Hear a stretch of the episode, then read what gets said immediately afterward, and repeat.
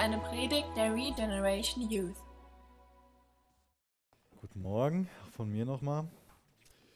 Ich glaube, viele von euch waren am Freitagabend da und wir haben uns gemeinsam einen Text aus Hebräer 12 angeschaut, wo es unter anderem darum ging, was es bedeutet, auf Jesus zu schauen. Auch in, in, in dieser, sag mal, Haltung zu leben, das als Lebensstil zu haben. Nicht als einmalige Entscheidung, sondern als was, was Andauerndes. Dass wir leben, indem wir auf Jesus schauen. Und das wollen wir auch heute Morgen wieder machen, indem wir die Bibel aufschlagen in Markus Kapitel 10 und uns da anschauen, wie Jesus gelebt hat. Und ich habe das am Freitagabend sehr betont, dass wir Gnade vor Augen haben, wenn wir auf Jesus schauen. Aber wir haben natürlich auch noch mehr vor Augen, wenn wir auf Jesus schauen. Wenn ich auf Jesus schaue, gerade heute Morgen in dem Text, werde ich damit konfrontiert, dass ich oft so bin wie die Jünger, sehr menschlich in Anführungsstrichen, im negativen Sinn aber auch. Ähm, und habe eine andere Einstellung und eine Art zu leben wie, wie Jesus. Und ich hoffe, dass wir uns davon schleifen und, und prägen lassen und uns herausfordern lassen und immer wieder an den Punkt kommen, okay, wir sind da noch anders, aber wir vertrauen einfach, dass, dass durch Gottes Wort ein Werk in uns geschieht, dass sein Geist, was in unseren Herzen tut und uns langsam immer mehr umformt in Jesu Ebenbild. Das sollte unser aller Ziel sein. Und wir sollten uns durch nichts irgendwie davon abhalten lassen, indem wir frustriert werden von uns selbst oder von sonst was allem. Und wir sollten immer wieder ganz neu zum Kreuz kommen.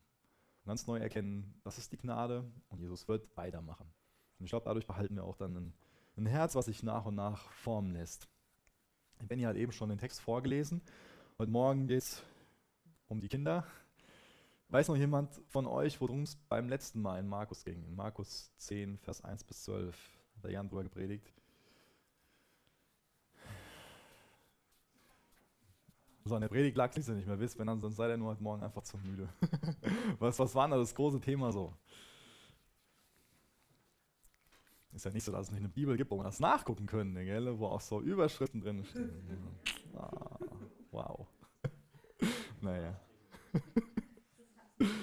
Da ging es ums Thema Ehe und auch leider sehr viel um das Thema Ehescheidung. Und deswegen ist es, denke ich, nicht verwunderlich, dass es heute Morgen um das Thema Kinder geht. Weil leider ist es so, dass oft bei Scheidung die Kinder diejenigen sind, die da am meisten drunter zu leiden haben. Ich finde echt toll, wenn wir uns Jesus angucken, dass wir auf der einen Seite sehen, dass er sich um die Rechte der, der Frauen kümmert, die, die damals total benachteiligt worden sind bei dem Thema Scheidung. Das war so ein Aspekt, wo es bei dem Thema Scheidung drum, drum ging, dass einfach ähm, ja, wie ich das gerade schon gesagt habe, Frauen da sehr benachteiligt wurden.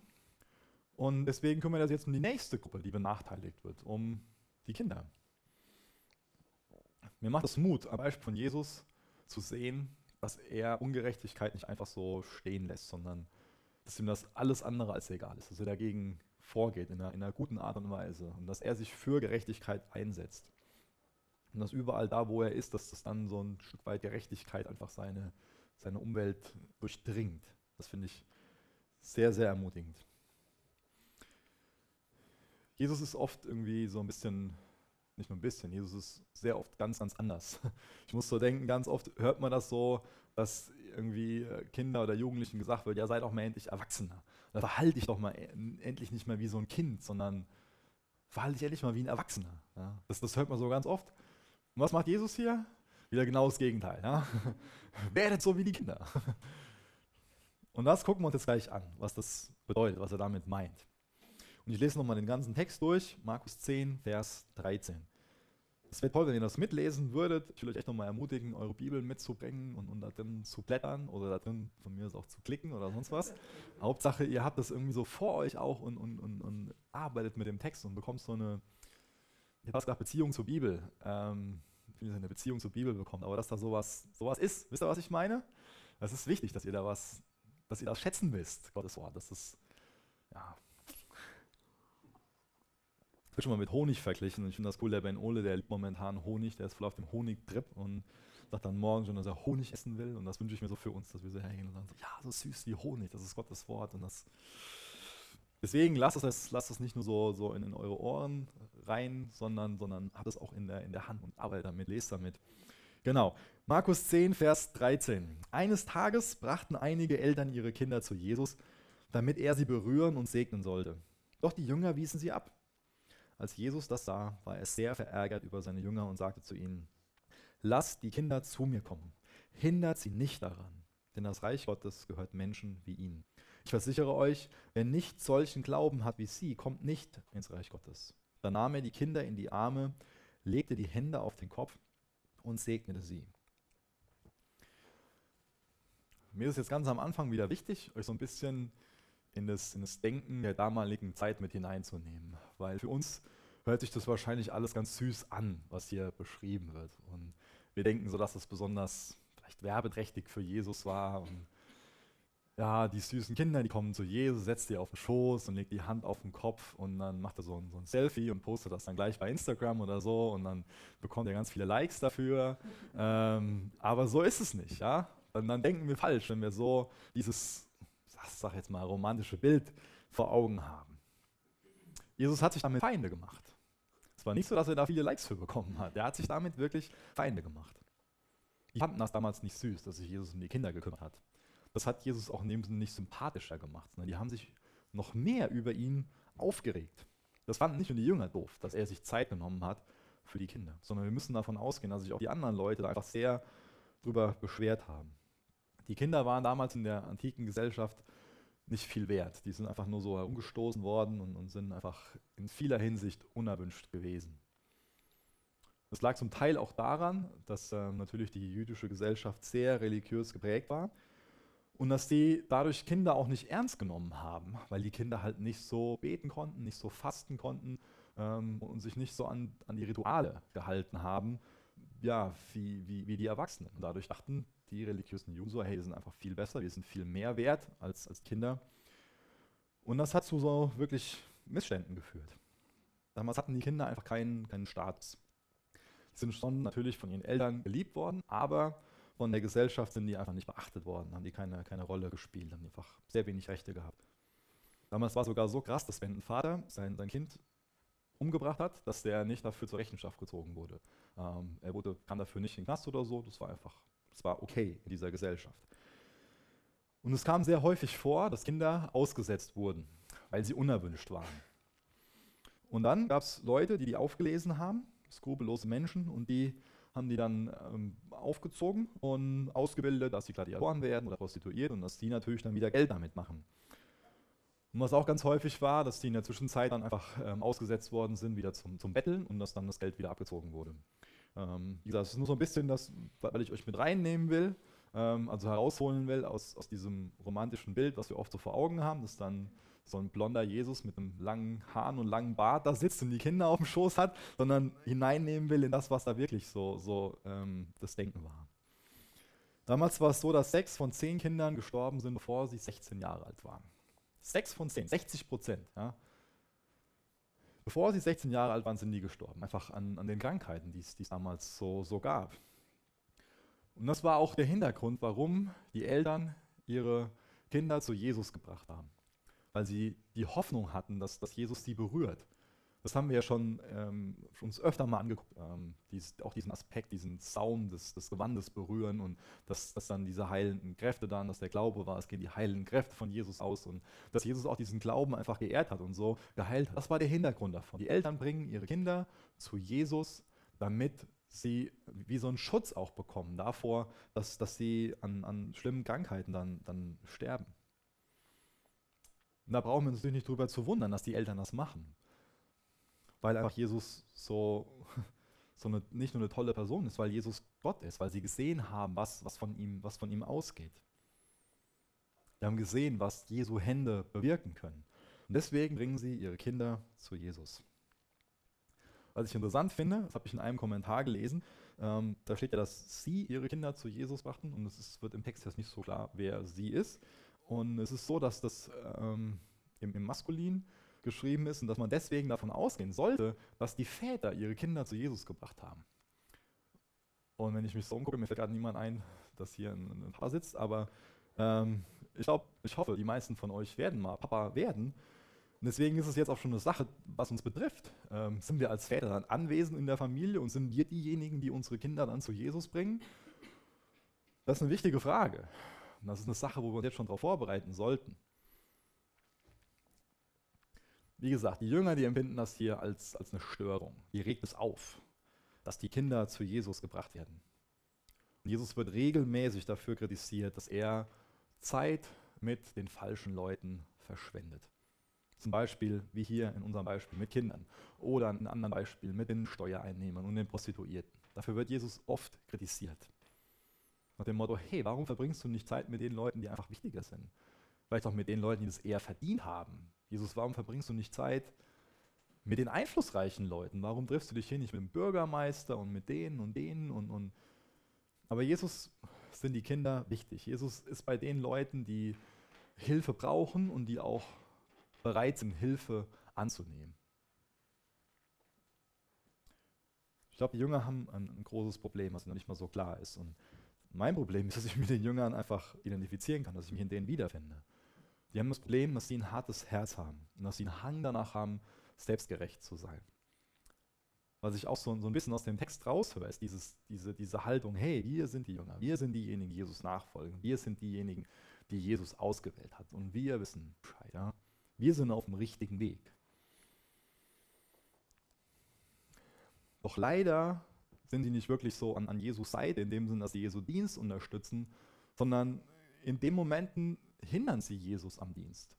Und ich glaube, das ist wichtig, dass wir uns der Gefahr bewusst werden, dass wir auch durch eine gewissen, gewisse Übereifrigkeit oder durch so, eine, durch, so eine, durch so ein kaltes Herz, durch ein, durch ein hartes Herz auch den, den Dienst hindern können, den Jesus eigentlich machen will. Das ist ja nicht die einzige Gelegenheit, wo die Jünger Leute wegschicken wollen oder wo, wo die Leute davon abhalten wollen, zu Jesus zu kommen. Zum Beispiel haben wir uns mal Markus 6 angeschaut, da ist die Speisung der 5000. Ich lese mal Markus 6, Vers 36 vor. Schickt die Leute fort, damit sie auf die umliegenden Gehöfte und in die Dörfer gehen können, um, um sich etwas zu essen zu kaufen. Das ist so, so die Haltung von den, von den Jüngern. Sie haben nicht den, den Glauben, sie, sie, sie, sie denken so, haben in ihrem Denken irgendwie Jesus ausgeschlossen. Sie, sie denken nur daran, ja, wir haben gerade keine Möglichkeit, ihnen was zu essen zu geben. In dem Beispiel von der Speisung von den 5000 oder bei den Kindern, ach, Jesus hat jetzt Wichtigeres zu tun, nervt Jesus mal nicht damit. Und die Jünger dachten noch, sie würden Jesus einen Gefallen tun. Aber will Jesus diese Gelegenheit, zurückzukommen auf die Speisung der 5000, einfach dazu nutzen, um die Menschen zu segnen, um denen Essen zu geben, um denen einfach Gutes zu tun und zu offenbaren, dass er Gott ist, dass er Erlöser ist. Für die Jünger sind die Kinder hier nicht wichtig. Dabei hätten sie schon längst diese Lektion lernen sollen, dass in, in Jesu Augen die Kinder total wertvoll sind. Wenn ihr nur mal ein bisschen umblättert zu Markus 9, Vers 33, will ich den Text gerade nochmal vorlesen. Das ist eine Lektion, die hätten sie eigentlich schon längst gelernt haben sollen. Erst kurze Zeit vorher hat Jesus ihnen klargemacht, hey, das ist das, was ich über Kinder denke. So wichtig sind mir Kinder und so wichtig sollten euch Kinder sein. Markus 9, Vers 33. In Kapernaum angekommen, gingen Jesus und seine Jünger in das Haus, in dem sie wohnen wollten. Jesus fragte sie, worüber habt ihr unterwegs gesprochen? Sie schwiegen, denn sie hatten darüber geredet, wer von ihnen wohl der Wichtigste sei. Da setzte er sich hin, rief die zwölf Jünger zu sich und sagte zu ihnen, wenn jemand der Erste sein will, muss er den letzten Platz einnehmen und allen dienen. Doch dann stellte er ein kleines Kind in ihre Mitte, nahm es in die Arme und sagte zu ihnen, wer solch ein kleines Kind um meinetwillen aufnimmt, nimmt mich auf, und wer mich aufnimmt, nimmt meinen Vater auf, der mich gesandt hat. Ich finde es interessant, dass die Jünger diese Lektion nicht gelernt haben.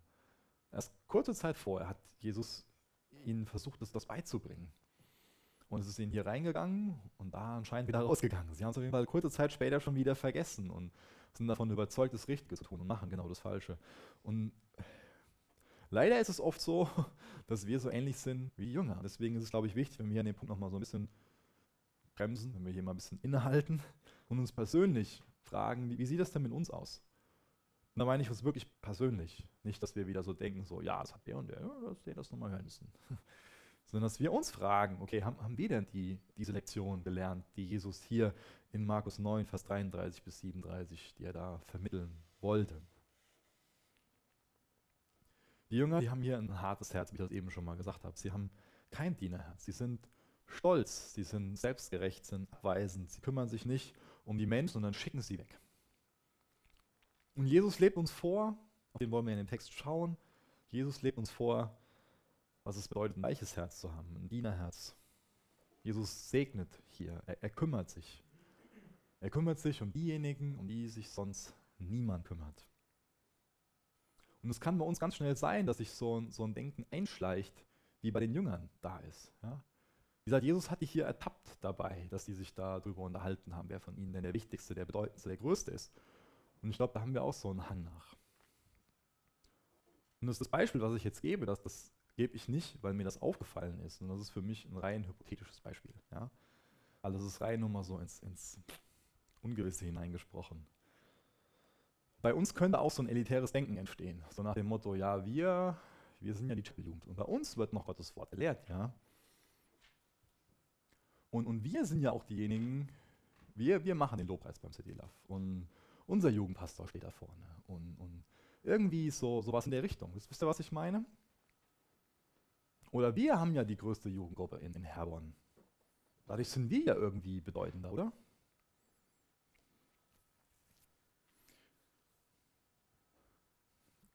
Ich glaube, dass es für uns wesentlich besser wäre, dafür bekannt zu sein, nach dem City Love so als, als letztes rausgegangen zu sein, weil wir noch alles aufgeräumt haben und sauber gemacht haben und weil wir noch für die Leute gebetet haben.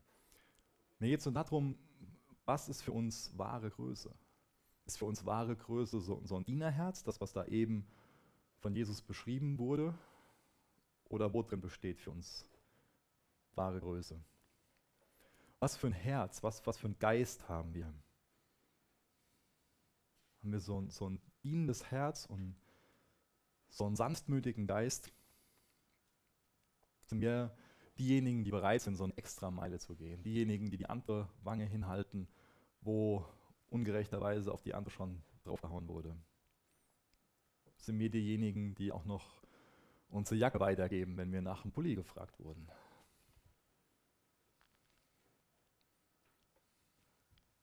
Ich habe heute den Predigtitel gewählt, kindlicher Glaube oder kindischer Glaube. Und ich glaube, dass uns die Jünger ein gutes Vorbild darin sind, was so ein kindischer Glaube ist. Es ist kindisch, so der größte und stärkste sein zu wollen und immer das so raushängen zu lassen. Das finde ich, find ich lustig, wenn ich meinen Ole mittags schon mal im Kindergarten abhole. Ist genau das oft das, was ich, was ich da so mitbekomme. So. Nee, ich bin aber stärker als du. Nee, ich will, will, will. Kennt ihr das? Und da ist uns natürlich klar, wie kindisch das ist, aber trotzdem können wir genauso, genauso was, genauso eine Einstellung einfach als in unserem Christsein so entwickeln. Die Jünger haben diese Lektion nicht gelernt. Die sind ins eine Ohr rein und zum anderen wieder rausgegangen. Und deswegen muss Jesus dich hier ganz deutlich zurechtweisen und sagt ihnen, lasst die Kinder zu mir kommen. Hindert sie nicht daran, denn das Reich Gottes gehört Menschen wie ihnen. Ich versichere euch, wer nicht solchen Glauben hat wie sie, kommt nicht ins Reich Gottes. Die Jünger, die führen sich wie so Aufseher auf und halten andere davon ab, ins Reich Gottes zu kommen. Aber wir sollten werden wie die Kinder. Inwieweit sollen wir denn werden wie die Kinder? Inwieweit verhalten sich denn Kinder besser als Erwachsene? Kinder können ja auch sehr, ich nenne es mal, anspruchsvoll sein oder aufbrausend, mürrisch, störrisch, undankbar, selbstsüchtig, schon mal ziemlich weinerlich, jammern. Aber wo ist denn jetzt so der Vorzug von den, von den Kindern? Und ich glaube, wir dürfen nicht den Fehler machen und meinen, dass Kinder angeblich so, so unschuldig sind. Ja? Denn das ist nicht der Fall. Äh, da liegt es nicht dran. Da geht es um andere Punkte. Und ich habe mal fünf, vier, vier Stück. Ich dachte, ich hätte fünf, sind nur vier. Ähm, vier Punkte rausgesucht, wo ich denke, dass Kinder da so ähm, eine bessere Einstellung, nenne ich es mal, haben als wir Erwachsene. Kinder akzeptieren ihre Abhängigkeit. Das ist für mich der erste Punkt. Kinder akzeptieren ihre Abhängigkeit. Ihnen ist klar, dass sie Hilfe brauchen, dass sie abhängig sind von anderen. Das akzeptieren sie. Das ist für sie kein großes Problem, dass sie ihre Eltern brauchen. Zumindest bis zu einem gewissen Alter. Und natürlich, und ab einem gewissen Alter, dann gehört das auch dazu, erwachsen zu werden, dass man da irgendwie so sein. Aber mir geht es jetzt mal um, um, um die kleineren Kinder bei den vier Punkten. Sie akzeptieren es, dass sie von ihren Eltern abhängig sind. Sie akzeptieren, dass sie hilflos sind. Und das sollten auch wir wiederum lernen. Wir sollten akzeptieren, dass wir hilflos sind, dass wir abhängig sind. Wir sind absolut abhängig von Gottes Gnade. Und Kinder stehen da mit leeren Händen vor Jesus. Das ist für mich ein unheimlich wichtiger Punkt, wo ich mir einfach wünsche, dass ihr da versteht, was ich, was ich damit meine, warum mir das so wichtig ist. Kinder stehen mit, mit leeren, auch mit offenen Armen vor Jesus. Sie sind einfach bereit, was zu empfangen. Sie sind bereit, sich was schenken zu lassen. Aber ich glaube, dass wir oft, wenn wir was geschenkt bekommen, dann wieder meinen, wir müssen irgendwas zurückgeben und dass wir auch oft meinen, dass wir irgendwas in unseren Händen haben. So in dem Sinne, Jesus, ich habe doch meinen Zehnten gegeben, ich habe doch gebetet, ich habe doch Bibel gelesen, ich habe doch nicht geraucht, gesoffen, keine Ahnung was gemacht. Ich bin doch deswegen so heilig, dass du mich segnen musst. Und wisst ihr, was wir dann haben? Dann haben wir die Hände voll mit Sachen. Da sind wir total religiös und meinen, wir können Jesus damit beeindrucken, dass er uns deswegen irgendwas geben muss. Und da sollen wir lernen, so zu werden wie so ein Kind, dass wir erkennen, wir haben nichts in unseren Händen, wir können Jesus nichts bieten. Wir sind absolut von ihm, von seiner Gnade abhängig. Das heißt, Glaube ist genau wie so eine leere, zum Empfangen geöffnete Kinderhand. Das ist Glaube. Und das ist auch der nächste Punkt. Sie sind empfänglich für Hilfe. Sie sind demütig und sie lassen sich helfen. Sie meinen nicht, dass sie dann irgendwie das selbst doch auf die Reihe kriegen. Wenn der wenn Ole irgendein Problem hat, dann schreit er so lange und so laut, bis entweder die Mama oder der Papa einfach kommen. Und das ist gut so. Das sollten wir lernen. Matthäus 5, Vers 3. Gott segne die, die erkennen, dass sie ihn brauchen. Denn ihnen wird das Himmelreich geschenkt.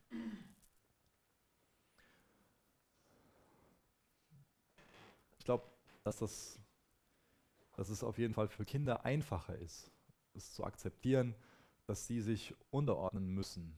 Was ich damit meine, ist, dass, ähm, was ja hier in dieser Seligpreisung beschrieben wird, Gott segne die, die erkennen, dass sie ihn brauchen, denn ihnen wird das Himmelreich geschenkt. Warum wird jemand das Himmelreich geschenkt?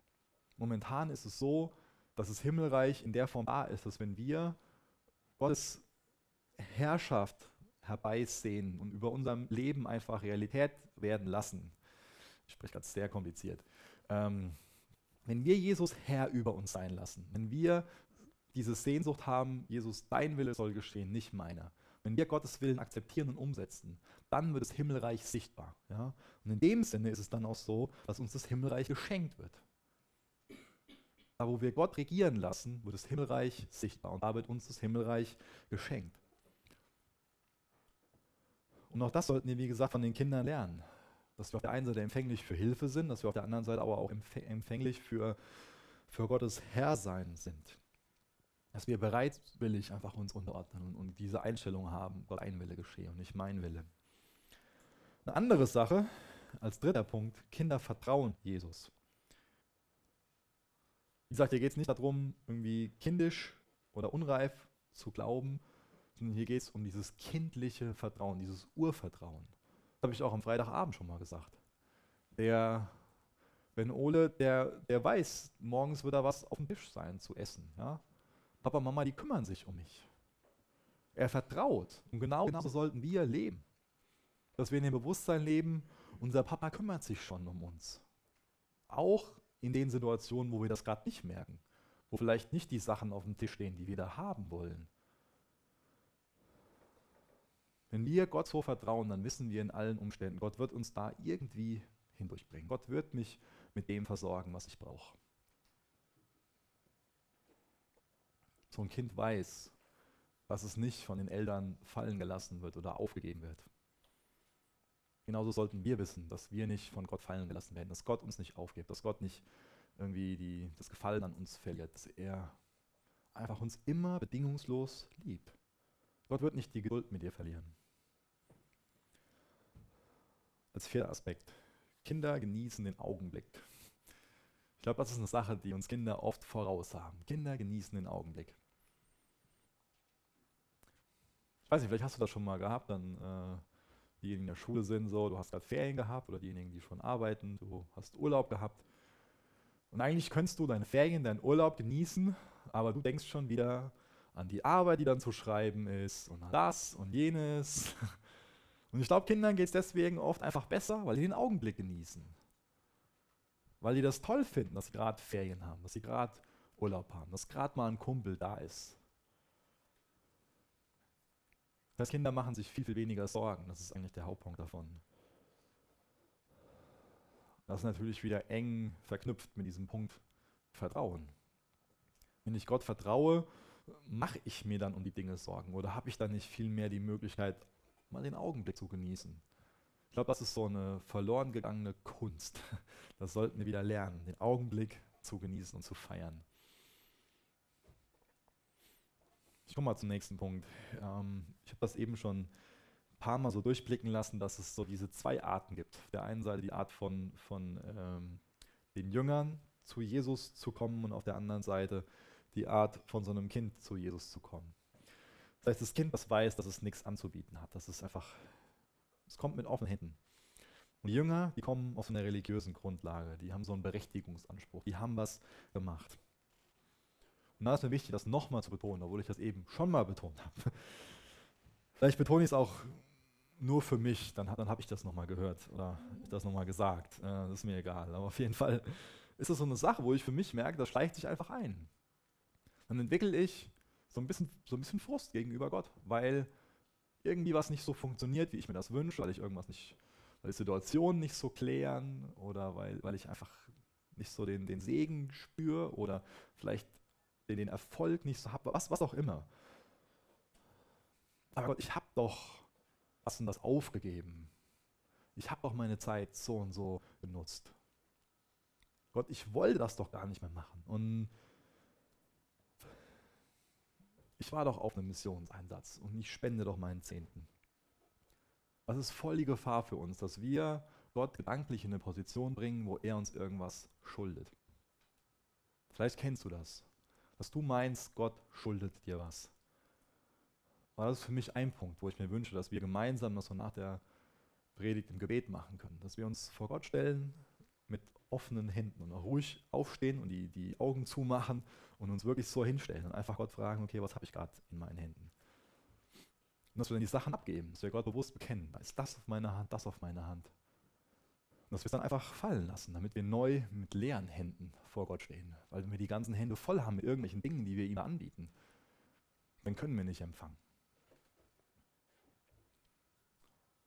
Wir können Gott durch nichts in eine Position bringen, dass er uns irgendwie einen Partner schuldet oder dass er uns Gesundheit schuldet. Ich habe noch ein paar andere Punkte, ähm, die wir aus dem Text lernen können. Ein Punkt, es ist für Jesus total wichtig, dass die Kinder zu ihm kommen, dass er sie segnen kann. Und deswegen soll das für uns auch wichtig sein. Deswegen sollte für uns auch Dienst an Kindern wichtig sein. Vielleicht ist es für dich eine Sache, dass du sagst, hey, ich arbeite im Kindergottesdienst mit. Das ist eine tolle, eine tolle, ein toller Dienst generell. Als nächstes, wir sollten Kinder fördern.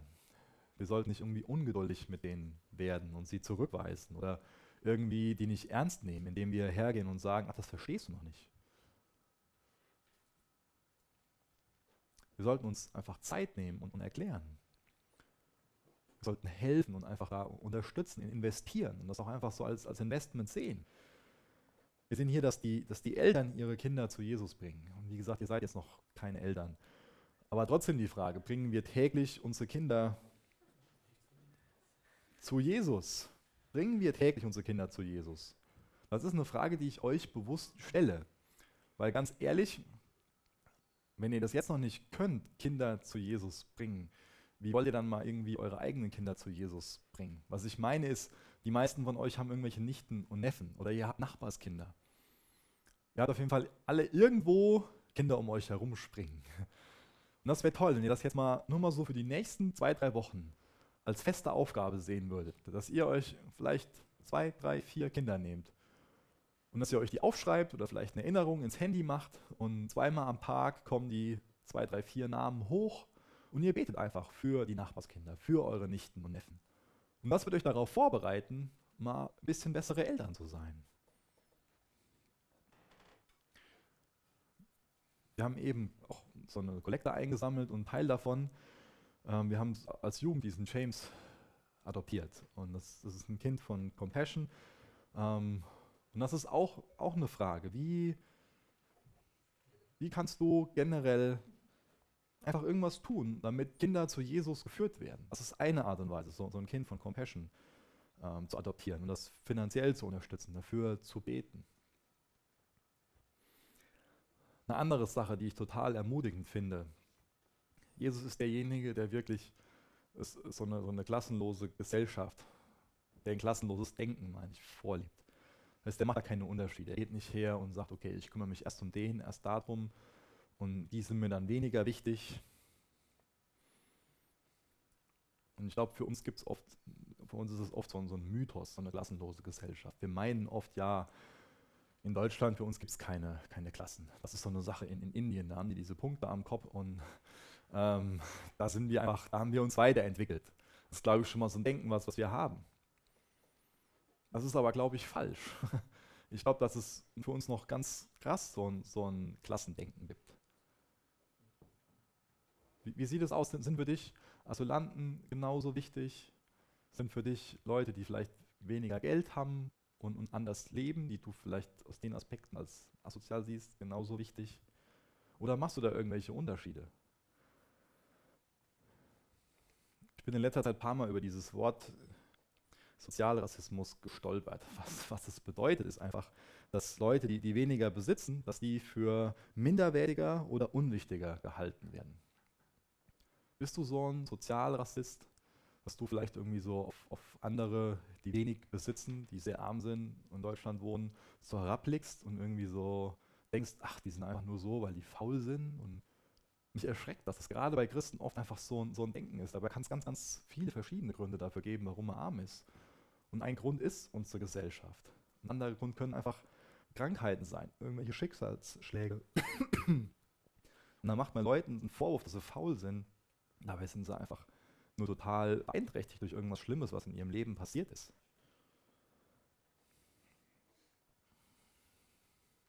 Wir haben dann ein Problem, wenn andere Leute für uns gedanklich minderwertig sind. Zum nächsten Punkt. Das ist für mich auch eine wichtige Frage. Unterstützt du durch dein Konsumverhalten zum Beispiel Kinderarbeit? Weil dadurch zeigen wir, dass uns Kinder einfach weniger wert sind. Ich finde es voll wichtig, dass, dass wir auch da einfach bewusst mit unserem Geld umgehen.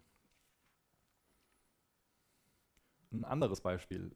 Ich habe es von, von einer, ähm, fehlt gerade das Wort, von einer Klamottenmarke laufend so, so Werbung gesehen, wo man genau sieht, dass die Mädels, die da drauf sind, vielleicht zehn oder zwölf Jahre alt sind und ähm, die sehr aufreizende Posen da machen. Das war für mich einfach die Konsequenz zu sagen, ich kaufe nichts mehr davon. Ich will sowas einfach nicht unterstützen. Ich will, dass Kinder Kinder sein dürfen. Dann auch, was für eine Politik unterstützen wir? Ja? Für, für was setzen wir uns da ein, wie, wie einfach allgemein mit Kindern umgegangen werden soll. Sind wir, wir auch als Christen bereit, uns da in die Politik einzumischen und, und zu prägen oder in einem Elternbeirat zu sein, um einfach für Strukturen zu sorgen, dass Kinder Kinder sein dürfen und dass sie kindgerecht erzogen werden, dass gewisse Sachen auch einfach von, von ihnen ferngehalten werden. Ich komme mal zum nächsten Punkt. Der nächste Punkt habe ich überschrieben mit, es ist biblisch zu segnen. ist dir das bewusst, dass es biblisch ist zu segnen? Ich meine, in der, in der Kirche ist das so das Letzte, was gemacht wird im Gottesdienst. Dass dann einfach der, der Pfarrer seine, seine Arme aufhebt und einfach einen Segen über den Gottesdienstbesuchern so ausspricht. Und wir denken schon mal, glaube ich, so ein bisschen negativ darüber, über was liturgisches oder so. Aber ich wünsche mir, dass wir sowas wie ein Segen, dass es, dass es auch für uns eine Sache ist, was wir wiederentdecken. Dass ein Segen einfach so ein, ein Gebet ist, ein Wunsch ist, wo einfach ähm, Gottes Schutz, Schutz und, und Fürsorge vor, vor Krankheiten, vor, vor Bösen und so auch als Wunsch weitergegeben wird.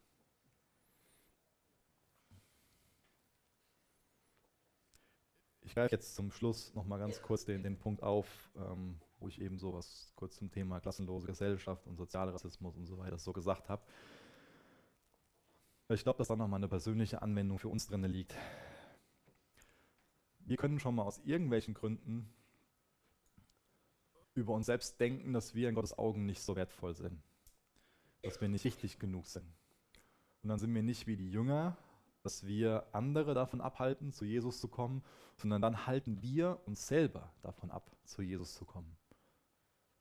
Dann hören wir so auf unsere innere Stimme. Ach, du hast schon wieder da und da versagt und weiß nicht, was es vielleicht bei, bei dir ist. Was, was du so für eine innere Stimme hast, die dich davon abhält, zu Jesus zu kommen. Du bist bedingungslos von Jesus geliebt. Er ist für dich. Er will mit dir durchs Leben gehen. Lass dich nicht durch, durch andere Leute abhalten und lass dir nicht so eine innere Stimme abhalten, wirklich zu Jesus zu kommen. Und das sollen wir jetzt gerade machen. Vielleicht können wir einfach zum Abschluss noch, noch beten, so wie ich das eben schon mal beschrieben habe. Vielleicht steht ihr kurz auf. Und Lisa, ihr könnt gerne einfach eure Augen schließen. Und ihr könnt auch gerne einfach so eure, eure Hände aufmachen, die hochhalten oder wie auch immer. Jesus, ich möchte dich einfach jetzt bitten für uns, dass wir uns fragen, was wir in unseren Händen haben. Ist. Einfach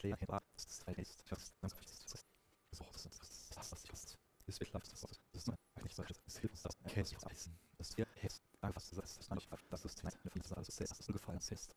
Der Herr segne dich, schütze dich. Der Herr ist dir freundlich zu sein. Der Herr sei besonders nah, und gibt es Danke für das Anhören der Predigt. Weitere Informationen findest du unter www.regenerationyouth.de.